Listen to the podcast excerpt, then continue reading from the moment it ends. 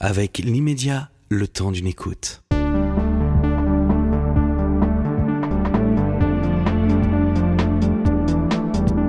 Cette émission vous est proposée par l'immédiat. Pourquoi une émission présentée par Frédéric Tadei? Pas comme tellement, euh, vous faites quoi dans la vie? Waouh euh... De l'exégèse. De l'exégèse, c'est- ça, je pense, le, le- le terme qui convient euh, pour euh, l'ensemble des différentes pratiques. De l'exégèse euh, d'œuvres d'art, euh, de, de faits divers, d'actualités Oui, oui, ou de de- de- de- d'événements personnels, de quoi, que j'ai fait, je pense que c'était de l'exégèse. Enfin, j'ai toujours, depuis le premier livre que j'ai écrit il y a maintenant trop longtemps pour que je me souvienne la date, quoi, mais enfin le début des années 2000, euh, Poppermost, c'était de l'exégèse de la pop musique au départ. C'était l'exégèse des chansons des Beatles, mais c'était aussi l'exégèse des mythes autour des Beatles. Le mythe de la, de la mort de Paul McCartney et de son remplacement par un sosie. Euh, les mythes autour de l'album blanc qui ont poussé euh, Charles Manson à faire ses meurtres. Donc il y avait déjà aussi des histoires de faits divers qui étaient associées. Et par exégèse, on entend euh, lecture d'un texte sacré. Donc c'est considéré qu'en fait, tout ce dont on parle peut être interprété comme un texte sacré, c'est-à-dire avec une multiplicité de lectures possibles. Et c'est cette multiplicité de lectures possibles qui peut donner une indication sur son sens, plus qu'une orientation nette et définie. euh, voilà. Ça donne des livres comme Sycomore Sycamore, euh, qui vient de ressortir en poche chez Alpha, Oui. ou bien euh, Tu m'as donné de la crasse et j'en ai fait de l'or chez Massot, L'enquête infinie aux presses universitaires de France, ou Paris des profondeurs, euh, qui est paru au, seuil. Qu'est-ce que ces livres ont, ont en commun, d'après vous? Bah, ils ont en commun. euh, De toute façon, ils sont, ils sont liés dans le sens déjà, à partir du moment où ils sont écrits l'un après l'autre, le suivant est toujours un peu la suite du précédent, même s'il est dans un genre très différent a priori. Sycomore, euh, Sycamore, c'est un essai, euh, c'est un essai même sur euh, euh, Shakespeare et l'amour chez Shakespeare et la fameuse Dark Lady de Shakespeare, mais euh, il porte dedans des éléments très autobiographiques qui apparaissent à l'intérieur du livre.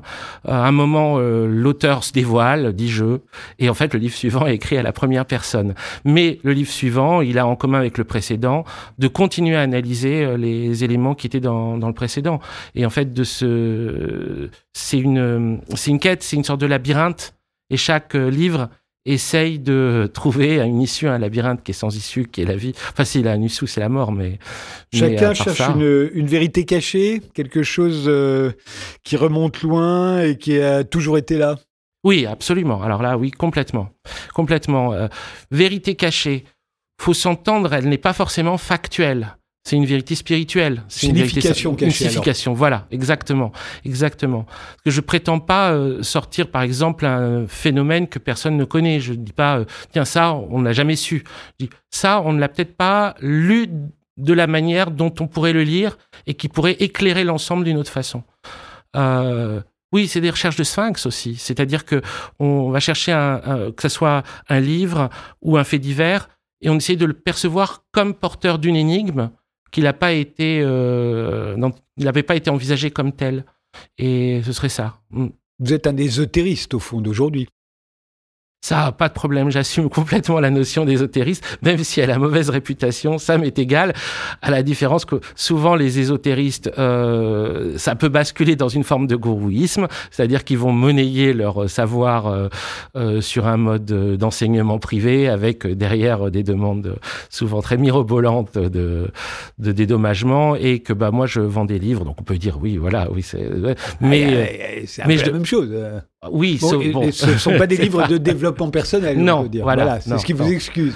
C'est oui, c'est voilà, on va dire. Enfin, j'ai aucune excuse en même temps, mais bon. Pourquoi est-ce que vous vous êtes retiré des réseaux sociaux en octobre 2020 Ah, typiquement, ça, euh, il m'a il m'a fallu plus d'un an pour arriver à euh, commencer à comprendre ce qui a euh, motivé mon geste.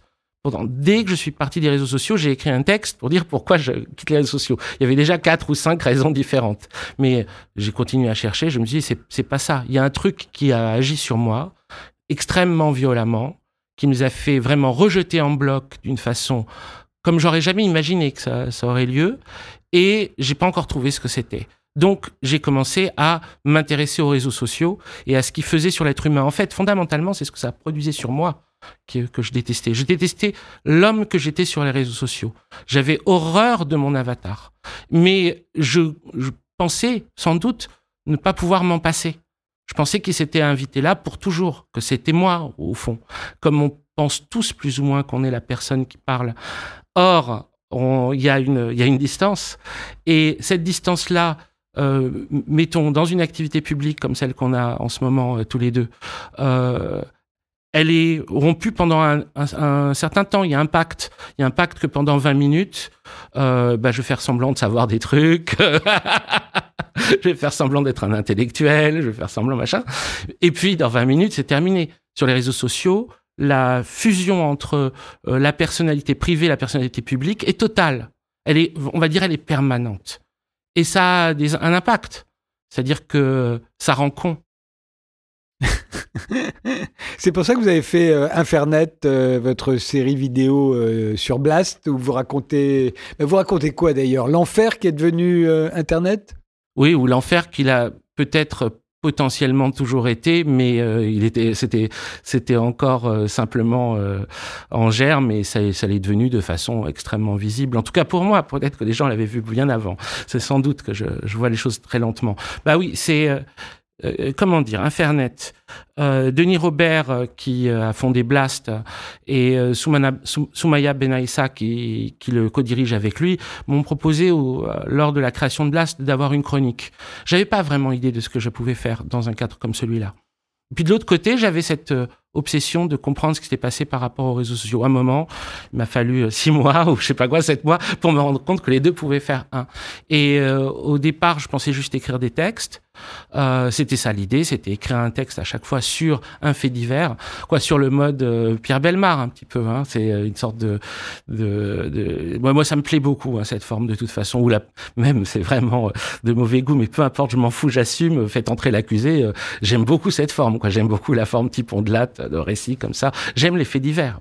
Donc, euh, je pensais utiliser ça pour pouvoir en fait le renverser et produire à partir de ça une exégèse mais sous la forme texte. Et puis quand je l'ai apporté, ils étaient tout à fait d'accord. Ils ont dit mais euh, on fait de la vidéo hein, quand même. Hein. Bien sûr, on publie des textes, mais on fait de la vidéo. Au départ, euh, je pensais que ça le ferait pas, mais le réalisateur Mathias Enthoven, Denis et Soumaya m'ont dit bah essaye, essaye, on va voir. Et ils ont fait ce, ce truc-là, c'est-à-dire qu'ils m'ont dit bon bah mets-toi devant la caméra, on te l'envoie en prompteur, test. Euh, et puis bon bah je l'ai fait. Surtout ils ont fait un montage qui m'a tellement plu, euh, une musique qui m'a tellement plu. Ils ont fait un truc que je trouvais bien en tant que tel. Très Donc, joli, euh, hein très et, joli. et c'est grâce à eux. Hein, moi j'ai juste j'ai juste écrit le texte débile. Hein, eux ils ont fait les belles images. Mais en même temps, euh, vous traitez véritablement de faits divers, donc Mm. de cas exceptionnels. Oui. J'ai, je me suis toujours demandé si le fait divers passionnait les gens parce qu'ils s'y reconnaissent. J'ai des doutes. Moi, j'ai l'impression que les, les gens voient et s'intéressent aux faits divers, et notamment à ceux que vous racontez euh, qui ont trait euh, à- au monde numérique. euh, comme, euh, comme des ratés au fond. Ce sont des gens qui euh, ont raté les épreuves auxquelles nous sommes tous soumis. Mais euh, Mmh. on a tous vécu avec une femme, mais on l'a pas tous tué à la fin, ou on n'a pas, on s'est pas fait buter, Non sûr. ou on s'est pas fait prendre. Vous voyez, Oui, on a oui, l'impression oui, que ceux-là, c'est les mauvais quoi. C'est ceux qui ceux qui ont oui qui qui sont tombés dans le piège, Alors qui se sont fait prendre. Alors, il y, aurait, il y aurait deux manières de... Ça, ça me parle beaucoup, ça m'intéresse énormément comme idée. Mais il y aurait deux manières de le voir dans ce cas- cas-là. Euh, de la même manière, du reste, qu'on regarde des, des mélodrames ou qu'on lit des nouvelles. Euh, on va dire que si on cherche le pire dans l'être humain, on va dire qu'on se réjouit de ne pas être à sa place. Mais si on va chercher autre chose dans l'être humain, c'est que euh, on peut dire aussi que comme le mélodrame ou même la tragédie, c'est que c'est un endroit où on, purge la souffrance qu'on ressent à avoir à pouvoir être cette personne. Et je pense qu'il y a de ça aussi dans l'intérêt pour les faits divers. C'est en effet c'est des ratés. Euh, c'est aussi euh, des personnes qui, par l'expérience tragique, révèlent peut-être une, une vérité, comme vous disiez tout à l'heure, euh, de, de ce dans quoi ils sont rentrés. Euh, mettons les, les, les, parce que c'est souvent ça. Dans les mélodrames, c'est des petits voyous, souvent. Il n'y a pas que ça, hein, mais on va dire il y a beaucoup d'histoires de petits voyous qui ont essayé d'arrêter qui s'y remettent et qui se font prendre de façon atroce, etc. Et là-dedans, on se dit, oui, mais ils ont vu quelque chose, c'est terrible, mais ils ont vu quelque chose de ce que ce monde faisait, faisait aux hommes, de ce que ce monde proposait aux hommes, euh, de ce que quelqu'un comme eux euh, ne pouvait pas, entre guillemets, refuser. Et là, par rapport aux réseaux sociaux, il y a peut-être quelque chose de ce genre-là. C'est-à-dire que euh, moi, ce que j'ai beaucoup entendu, et qui m'avait beaucoup euh, marqué, c'est ces jeunes qui disent je déteste le sentiment que me procure Instagram, mais je ne peux pas ne pas y être. Ça voudrait dire ne pas faire partie du monde d'aujourd'hui. La personne qui n'est pas sur les réseaux sociaux, socialement, est-ce qu'elle existe encore? Et ça, ça ne concerne ni, ni vous ni moi. Parce que nous, on a vécu avant même d'avoir. Enfin, on a communiqué sans mail. On a. Euh, on a vécu d'autres aliénations. Absolument. On habite dans des villes, par exemple. Tout à fait. Et, et habiter dans une ville, euh, pour tous ceux qui avant euh, ont vécu à la campagne, par exemple, c'est un même type d'aliénation. Bien sûr. Et, même, en même temps, on sait que c'est là qu'est la croissance, c'est là qu'est l'animation, c'est là qu'est le monde d'aujourd'hui. Tout à fait, tout à fait. Il y a quelque chose de comparable à ça. Il y a quelque chose de comparable aussi au jeune homme de province qui déboule à la capitale euh, et, et, les illusions perdues qui peuvent en, en suivre. Euh, ces euh, réseaux sociaux sont des, des, des, comment dire des matrices à ruban près euh, incroyables, oui. mais euh, et permanents et euh, avec un avec un roulement euh, infatigable et le, au fond c'est un peu toujours euh, le même hamster dans la même roue Sauf que la roue change. Euh, les, les, réseaux sociaux aujourd'hui, euh, le cinéma ou la pop musique euh, ou la littérature avant, ou le théâtre, la politique. Est-ce que, est que le changement de média n'implique pas aussi un changement d'être? Ça, c'est une question qui peut se poser. Bien sûr qu'on va retrouver des récurrences psychologiques énormes, des récurrences de récits, il n'y a pas de doute. Il y a des tonnes de récits. Euh, on peut dire ils sont passés sur Internet. Ils auraient pu se passer dans la vie. Euh, mais le, médium dans lequel il est rentré a créé malgré tout des, spécificités à cet enfer, un, type de démonologie même, on pourrait dire, et un type d'aliénation. Le, terme que j'ai euh, tenter de, de, enfin comment dire, de rendre familier dans, c'est euh, euh, travailleur de la vie privée. C'est-à-dire que c'est vraiment la question aussi de, de c'est la question du, du public et du privé. Et, mais avec la dimension de la célébrité, même oui, si ce sont des sûr. célébrités euh, que certains pourraient qualifier de dérisoires ou d'éphémères, oui. mais, euh, mais c'est quand même de la célébrité. Oui, Aujourd'hui, sur Internet, on est célèbre pour 15 personnes, oui. on se vit comme une célébrité. Tout à fait. Euh, tout le monde a accès à cette célébrité. Oui. Et, et, et tout le monde n'est pas fait pour ça. Non. Il y a des tas de gens oui. qui, à une époque où la célébrité était plus compté, oui. où tout le monde n'en profitait pas. Euh, il y en avait qui en souffraient énormément, qui Absolument. ne supportaient pas ça. Et, et euh, c'est un poids, c'était une épreuve, la célébrité. Absolument, c'était... c'était euh, Il y, a cette phrase tout à fait intéressante de Rita Hayworth quand elle disait « Les hommes couchent avec Gilda et se réveillent avec moi ». Voilà la différence entre l'image qu'on pro qu projette et puis euh, la réalité personnelle. Euh, je pense que la plupart des premières stars en ont été très sensibles parce qu'elles étaient un, comment dire, un, des bêta-testeurs de, de ce que l'époque allait produire. Et, euh, et cette, euh, cette gloire pour tous, elle a un coût très très élevé. Euh, la gloire pour peu de monde, elle avait un coût très très élevé pour ce peu de monde. La gloire pour tous, elle a un coût très très élevé pour tout le monde.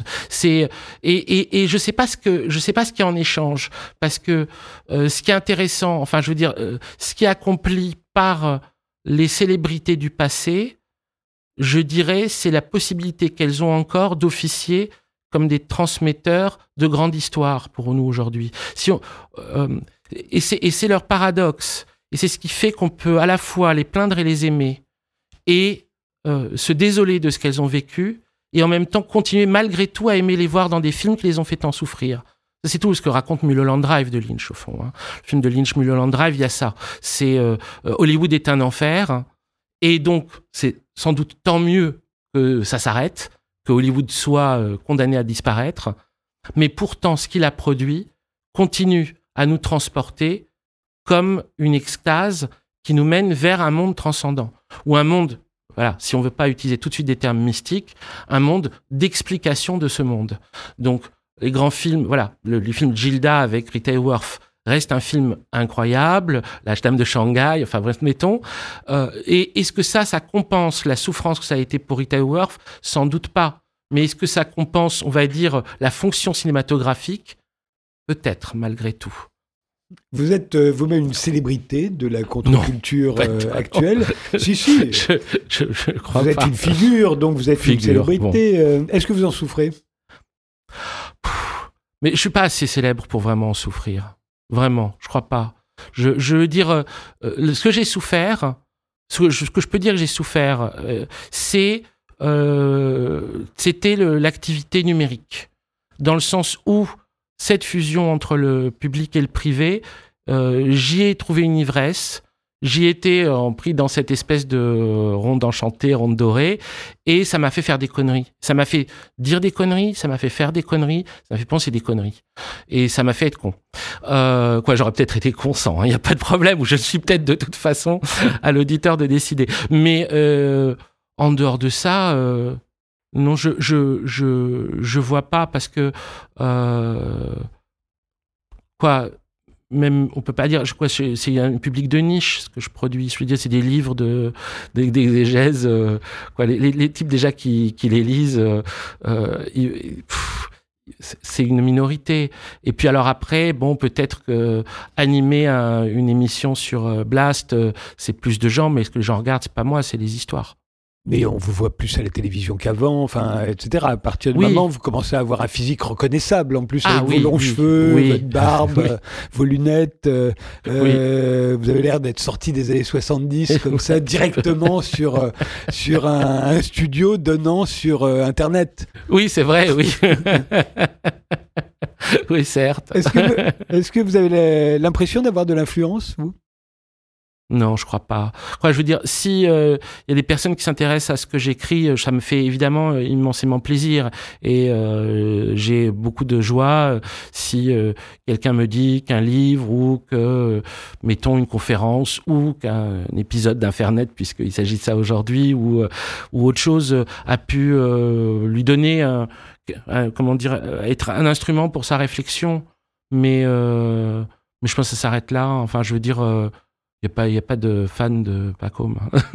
Et, et est-ce que vous avez des ennemis? Non plus. Non, Non Réfléchissez plus. bien, vous n'avez pas d'ennemis.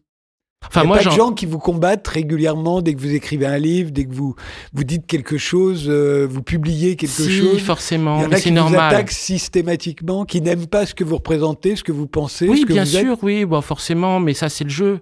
Enfin, je veux dire, Ah, à je partir dis pas du moment. c'est une anomalie. Oui, oui, oui, oui. Est-ce que vous en avez? Oui, mais je pourrais pas les identifier en tant que tels. Je veux dire, il y a des, il y a des, il y a des personnes ou des, euh, mettons, euh, qui, surtout, c'était surtout à l'époque des réseaux sociaux, en fait. C'était là où je pouvais le voir, disons. Euh, maintenant que j'y suis plus, je, je, en fait, je m'en rends pas trop compte parce qu'il n'y a pas non plus eu de tribune. Enfin, je veux dire, Ouais. c'est pas. euh, Donc c'est, non, non, c'est, c'est, euh, je pense que c'est trop. euh, quoi, ça. euh, euh, sur, les- sur les réseaux sociaux, c'était particulier parce que à ce moment-là, ça voulait dire qu'on voulait tous jouer ce jeu et que c'était à qui voulait avoir le plus grand nombre de, euh, mettons, de likes, de vues. Et c'est vrai que ça marche aussi comme ça dans le monde. Hein. Je veux dire, tout le monde veut être le plus aimé et aimer le moins. et c'est, euh, ça marche pas comme ça. Bon, bah c'est. Et l'État dans tout ça? Ah. Euh, Jacques Chancel, euh, autrefois demandait Dieu dans Dieu. tout ça, mais moi c'est. Dieu, Dieu, ça aurait, Dieu, ça aurait, pu fait- ça aurait été plus simple. de Oui, répondre oui, Dieu, vous attendiez, mais l'État. l'État, vous n'en parlez pas au fond. L'État n'est pas là. Euh, bah, c'est-à-dire, c'est un. Il y, a- il y a une phrase de Nerval. Je, la- je la cite un peu trop souvent, mais je pense que euh, je peux m'inscrire là-dedans. Nerval disait Je n'ai pas fait de politique, je n'ai fait que de l'opposition. Donc, oui, je suis opposé à l'État, mais bon, de façon tellement banale. Enfin, je veux dire, c'est pas ça qui définit euh, mon travail, quoi. Enfin, si travail, si travail, euh, il est- question, mais c'est vrai que je j'ai pas de j'ai pas de solution politique. Je veux dire, je je peux euh, essayer Mais- à un niveau mais- individuel de trouver des des des des, des idées pour. euh, Dans vos livres, j'ai l'impression que l'État, c'est plus une espèce de confrérie vague de d'être malfaisant, mais, mais au fond que rien ne rassemble et qui n'a pas la puissance qu'on lui prête. Ah oui, ça, je suis d'accord, oui, je suis d'accord. Je suis d'accord. Enfin, disons que les, les hommes politiques, j'ai pour eux moins de colère que de mépris. Je dis ça en faisant attention à ce que je dis pour être sûr de ne pas dire de conneries parce que, au fond, la plupart du temps, ils ont plutôt tendance à m'exaspérer. Alors, je suis épouvanté quand ils font des choses vraiment mauvaises, par exemple, quand, mettons, des décisions de police euh, éborgnent des gens ou, euh, ou quand il y a des. Mais, mais euh, leur part de responsabilité, elle est là. Mais leur part de conscience de leur responsabilité, je suis pas Si, sûr. si le pire qu'ils font, c'est d'éborgner des gens, relativement peu, vous me l'accorderez quand même. Ouais, mais heureusement, ça- hein, heureusement. Oui. Et je veux dire par là que l'État, dans sa longue histoire, a fait Oui. des trucs bien pires que Ah oui, je suis d'éborgner d'accord. quelques mais personnes. Évidemment, quoi. évidemment. Non, je parle de, de. Non, mais même aujourd'hui, même aujourd'hui, les, les, les, les décisions Oui. qu'on peut prendre au niveau de l'État peuvent avoir des répercussions Je suis 100 tout à fait fois plus terribles, catastrophiques que d'éborgner quelques personnes dont je regrette Oui, euh, oui. évidemment euh, ce qui a pu leur arriver. J'en connais d'ailleurs euh, un certain nombre. Oui, je suis Mais- tout à fait d'accord. Je suis tout à fait d'accord. Ça, ça peut être, ça peut être bien pire. Mais euh, comment dire là-dessus, j'ai pas de, j'ai pas une opinion plus nourrie et plus sourcée que que celle d'autres gens. Donc je je, je suis pas trop en mesure de parler de ce type de rapport à la politique. Vous voyez, Euh, c'est pour ça, euh, euh, ça m'intéresse de passer par des biais indirects. Parce que si je dois aller sur la politique directe, je vais dire des banalités. Et sur le Covid, Ah bah pareil. pareil. Ouais, c'est c'est c'est pareil. Je sais pas, vous pourriez me citer The Leftovers, euh, oui, une oui, série, bien sûr. voilà. Oui, bien sûr, bien sûr, bien sûr. Et C'est ce Euh, que j'ai fait d'ailleurs, euh, je pense, euh, quand on en avait parlé euh, précédemment. Je, je le Oui, dis pour ceux qui nous écoutent, The. Leftovers, c'est une série qui raconte à un moment que 2% de la population mondiale se volatilise, Voilà, disparaît, Tout à fait. en un clin d'œil. Mm. Et, Et c'était ce qui nous était et annoncé pour au vous, début. quand le Covid est arrivé, bah vous avez pensé à The Leftovers. Ah, évidemment, évidemment.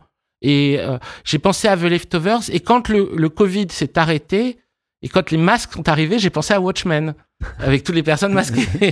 C'était Black Lives Matter en même temps, et tout ça a résonné. Bien sûr, parce que la fiction, justement, arrive à traiter du, de, de, la, de la, on va dire, de la malfaisance humaine de façon suffisamment indirecte pour ce qu'elle puisse prendre un sens symbolique qui soit audible à l'homme, à son cœur, et puisse le transformer. C'est un outil de transformation, c'est un outil de transmutation.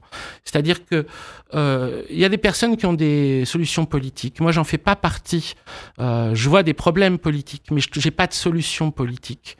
Je suis pas, euh, euh, j'ai jamais été euh, quelqu'un qui, j'ai pas jamais fait de politique. Ça veut pas dire que j'ai pas des opinions, mais qui seront, qui, qui, qui vaudront vraiment pas plus que celles de mon voisin, qui sont pas plus nourries, pas plus étayées, pas plus euh, solides, pas plus intéressantes. Par contre, quand je passe par la fiction, et ça l'exégèse le permet, je peux voir des modalités de transmutation qui font que des souffrances vécues collectivement peuvent aussi avoir des solutions, peut-être pas euh, collectives aussi grandes, peut-être pas transformer le monde de façon aussi grande, mais essaimer. C'est-à-dire, c'est la, Alors, si c'est la je- puissance de l'art, ça. Si je peux résumer, pour vous, j'ai l'impression, au fond, vous ne savez pas ce qu'est la vérité en politique. Vous n'arrivez pas, comme vous le dites, euh, à, ni à vous y intéresser, ni à avoir une opinion là-dessus plus, plus intéressante, plus originale que celle de la plupart des gens. Et, et- mais si, dans une série qui parle de politique, Mm. vous avez l'impression que vous pouvez trouver la vérité. Oui, Voilà. J'ai l'impression que vous avez besoin Oui. toujours de passer par le plomb pour Oui. arriver à le transformer en or. Mais au Tout fond, sans le plomb, vous ne trouvez, vous découvrirez jamais d'or. oui, oui, non, mais c'est très bien résumé. Mais comment l'expliquez-vous? Ça, c'est, euh, c'est, comment, c'est, c'est des, c'est des, c'est, bah, c'est un fonctionnement, euh, c'est un type, un certain type de fonctionnement de pensée. C'est le fonctionnement de pensée que j'ai, développé, euh, qui m'a intéressé, que j'ai développé, que j'ai trouvé, mettons, euh, dans euh, des personnes qui étudiaient les textes sacrés, mettons, quelqu'un comme Henri Corbin, lorsqu'il ab- il aborde un texte, mais j'ai pu le voir aussi, on va dire, dans le domaine de la philosophie politique à travers Walter Benjamin. Alors, Walter Benjamin, ça me parle complètement. Et en fait, c'est quelqu'un qui a une très bonne, comment dire, une très bonne lecture de Marx, Hegel, tout ça. Et il passe par une lecture de Paris et des, des, des, des, de phénomènes artistiques ou de phénomènes architecturaux du 19e siècle pour le vérifier et en même temps il y fait passer un espèce de frisson théologique parce qu'il a cette dimension de on va dire de d'accès au symbolique comme ça il va, il va, il va accéder à une dimension symbolique de la réalité et ça n'enlève rien au fait qu'il y ait une dimension révolutionnaire. Parce que malgré tout, je dirais, euh, mais très modestement, hein, euh, ce que m'a toujours intéressé, c'est la spiritualité révolutionnaire. C'est pas la spiritualité conservatrice, c'est la spiritualité révolutionnaire. C'est pour ça qu'ils m'ont toujours intéressé ceux qu'on a appelés les gnostiques, que, à, qui j'ai essayé de rendre le mot, le nom que Jésus leur donne dans les textes Hamadi euh, euh, à Basilus Généa, c'est-à-dire sans roi, les sans rois. C'est pour ça que m'ont intéressé les kabbalistes dans le judaïsme, le soufisme dans l'islam, enfin les dimensions, on va dire ésotériques, parce que pour moi les dimensions ésotériques, c'est les dimensions transformatrices, donc révolutionnaires, celles qui font, euh, qui, qui, dissolvent euh, la dimension littérale et la dimension, on va dire juridique ou la dimension de structure globale d'une, on va dire, d'une mentalité pour essayer de voir jusqu'où on pourrait la tirer euh, dans des modèles d'émancipation. Et pour moi, il y a une, il y a un lien.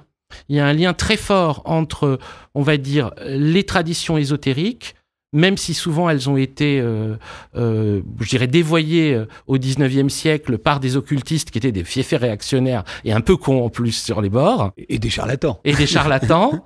euh, donc c'est plutôt l'ésotérique, on va dire, plus ancienne qui me, qui me parle. Et la façon dont elle, est, elle, elle est passée dans la littérature et la poésie au XIXe siècle, de Balzac, Baudelaire, Nerval, etc., pour ensuite euh, se diffuser dans les univers, que ce soit les univers de la musique, les univers euh, du cinéma, de la série, euh, les univers de l'imaginaire. Les univers de l'imaginaire ont une puissance, qui est une puissance indirecte, mais qui pour moi est beaucoup plus facteur de possibilités d'émancipation et de possibilités de vie qu'une lecture euh, on va dire, direct des événements. Est-ce que pour vous la réalité existe? Bah, moi je dirais que la réalité, la réalité existe pour tout le monde de toute façon. Elle existe pour tout le monde parce que, alors, on s'entend sur le terme de réalité. il y a des gens qui, distinguent réalité de réel. Je ne sais pas si on va aller sur ces nuances euh, qui sont casse-couilles. Bon, on va rester sur réalité. Bah, la réalité, par exemple, c'est la mort. La mort, ça, il euh, n'y a aucune forme de, mettons, de euh, magie qui peut euh, y mettre fin. L'homme est mortel et ça, c'est son destin, son destin d'être mortel. C'est une des rares choses que, malgré les exemples du, je sais pas quoi, du roi Arthur ou de certains héros qu'on a dit étaient Jésus, qui Jésus. nous a promis qu'on allait ah. tous ressusciter. Ah mais la résurrection, c'est autre chose. Oui, oui, enfin. La résurrection, c'est autre chose, c'est-à-dire que il est mort, il a ressuscité, il est reparti. L'éternité, ça, par contre je, n'ai pas de raison de ne pas y croire. On va dire ça comme ça. Je n'ai pas de raison de ne pas y croire. Mais euh, alors sur la réalité, bon, à part la mort, vous et la vérité, elle existe la vérité? La vérité, elle existe, mais je dirais, in, euh, comment dire, indépendamment de tous, comme justement ce qui est introuvable c'est-à-dire que euh, la phrase célèbre de, je crois que c'est Nietzsche, est-ce que la vérité existe encore quand on lui enlève son voile? Euh, bah Les voiles, c'est tout ce qu'on a. On a tous des voiles. On a tous des voiles parce qu'on a tous des déterminations, des déterminations sociales, des déterminations psychologiques.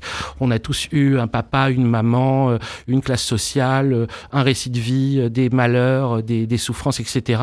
Tout ça, c'est des voiles. C'est très difficile de les enlever. Donc même pour un niveau individuel, la vérité, euh, on se retrouve face à ça. Et alors à un niveau global, vous imaginez, ça veut, ça veut pas dire qu'elle n'existe pas, puisque ce qu'on se rend compte à chaque fois, c'est des mensonges qu'on a enlevés ou des illusions qu'on a enlevées. Donc en fait, elle existe à la mesure de l'illusion qu'on réussit à retirer. Le moment où on retire une illusion, c'est un moment de vérité. Est-ce que ça veut dire qu'il y a un moment où il n'y a plus d'illusion, à part justement bon, l'inconnu total, la mort, Dieu, le labyrinthe, le Minotaure, etc., euh, etc. Euh, ça, euh, euh, si je savais, si je savais, je serais pas là. Si je savais, je serais déjà au ciel. Quoi C'est c'est pas possible de vraiment de pouvoir fonctionner dans la vie en pensant qu'on puisse détenir une vérité. Par contre, ce qu'on peut se dire, c'est à un moment, tiens là, j'ai retiré une illusion. Et je pense pas que les illusions, elles sont sacrées. Je crois que c'est exactement l'inverse. Que ce qui est l'acte spirituel, donc l'acte révolutionnaire, l'acte spirituel, l'acte pour moi, c'est la même chose. C'est retirer une illusion. D'essayer un tout petit peu les yeux sur une chose. Mais c'est très fugitif. C'est un instant, quelque chose. C'est un, un éclair, une lumière. Et puis après, badaboum, retour dans le labyrinthe.